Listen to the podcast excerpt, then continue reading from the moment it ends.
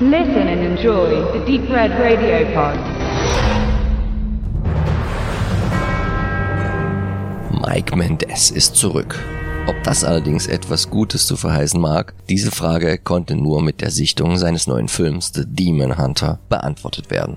Die Vorabfakten sprachen diesbezüglich keine eindeutige Sprache, denn Don't Kill It, so der wie immer wesentlich einfallsreichere Originaltitel, hält im Gegensatz zu den vorangegangenen Werken des Regisseurs eine große Besonderheit bereit, nämlich die eines gar nicht so unbedeutenden Besetzungscoups. Denn kein geringerer als Action All-Star Dolph Lundgren spielt hier den titelgebenden Jäger übernatürlicher Wesen.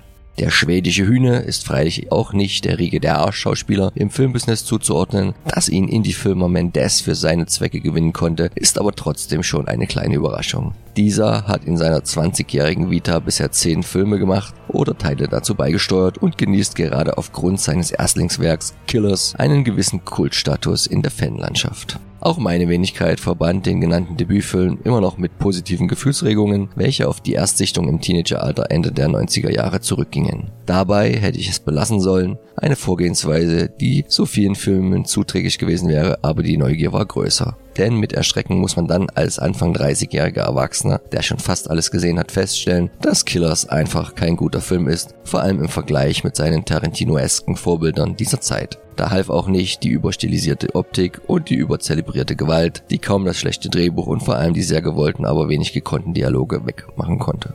Dass das Budget kein großes war, soll man dem Film hier noch nicht mal ankreiden. Dafür sieht er dann schon wieder ganz passabel aus. Die großen Scheine erhielt Mendes auch in Zukunft für seine nächsten Projekte nichts und so blieb er als Regisseur im Low-Budget-Indie-Genre und konnte diesem auch als Cutter nie wirklich entfliehen, wenn man von ein paar kleineren Einsätzen für die Serien Navy CIS und Jockeys einmal absieht. So folgten Spielfilme wie Bimbo Movie Cash, Convent und Grave Dancers, wobei zumindest die beiden letzteren ganz gut zeigten, dass Mendes weiterhin durchaus gute inszenatorische Fähigkeiten besitzt, aber eben auch ein großes Interesse an Humor und Splatter. Der Ton der Filme änderte sich also hin zur Komödie, die Ernsthaftigkeit verschwand mehr und mehr. Also war es fast eine logische Konsequenz, dass er mit den beiden nächsten Solo-Projekten Big Ass Spider und Lavantula mit auf den Zug der günstig und absichtlich schlecht produzierten Tierhorrorstreifen vom Fließband mit aufsprang. Während sein Big Ass Spider noch ein autarkes Herzensprojekt war, wurde der Nachfolger dann schon direkt wie so viele andere Filme in diese Richtung eine TV-Produktion des Sci-Fi Channels. Zwischendurch folgte noch ein Beitrag zum Episodenfilm Tales of Halloween mit betreffendem Inhalt, bevor der 2016 gedrehte The Last Heist als Rückkehr zur etwas ernsteren und weniger clownesken Killers Wurzeln verstanden werden konnte.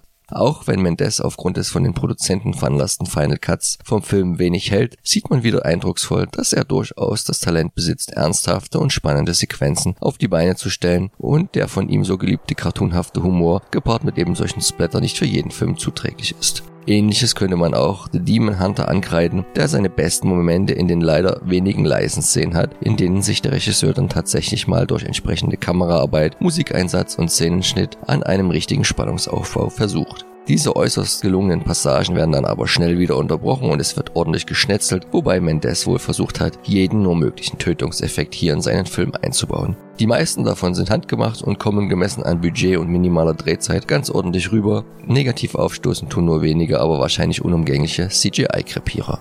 Wie auch immer Dolph Lundgren für die Rolle des Dämonenjägers Jebediah Woodley begeistern konnte, die Rechnung geht auf. Der Action-Veteran zieht das Geschehen sofort an sich und der Rest des Casts wird somit schnell zur Staffage, vielleicht mit Ausnahme von der deutschstämmigen Christina Klebe, welche hier eine FBI-Agentin gibt, die in ihre Heimat zurückkehrt, um eine seltsame Mordserie aufzuklären. Diese gibt den ermittelnden Behörden so einige Rätsel auf, denn wenn es Opfer gibt, dann meist gleich mehrere, wobei die Taten wahllos und ohne Motiv und Schema erscheinen. Nur einen kommt die Vorgehensweise erschreckend bekannt vor, Jebediah Woodley, dem Dämonenjäger in familiärer Tradition, der damals schon als Kind zusammen mit seinem Vater einen Dämon ausschaltete, der immer von demjenigen Besitz ergriff, der seinen aktuellen Wirt tötete. Kein leichtes Unterfangen also und erst recht keine wirklich glaubhafte Geschichte für Nicht-Eingeweihte. Dementsprechend macht Jebediah nicht nur die Jagd auf das übernatürliche Wesen zu schaffen, sondern auch die Störfeuer seitens der nichtsblickenden Gesetzeshüter.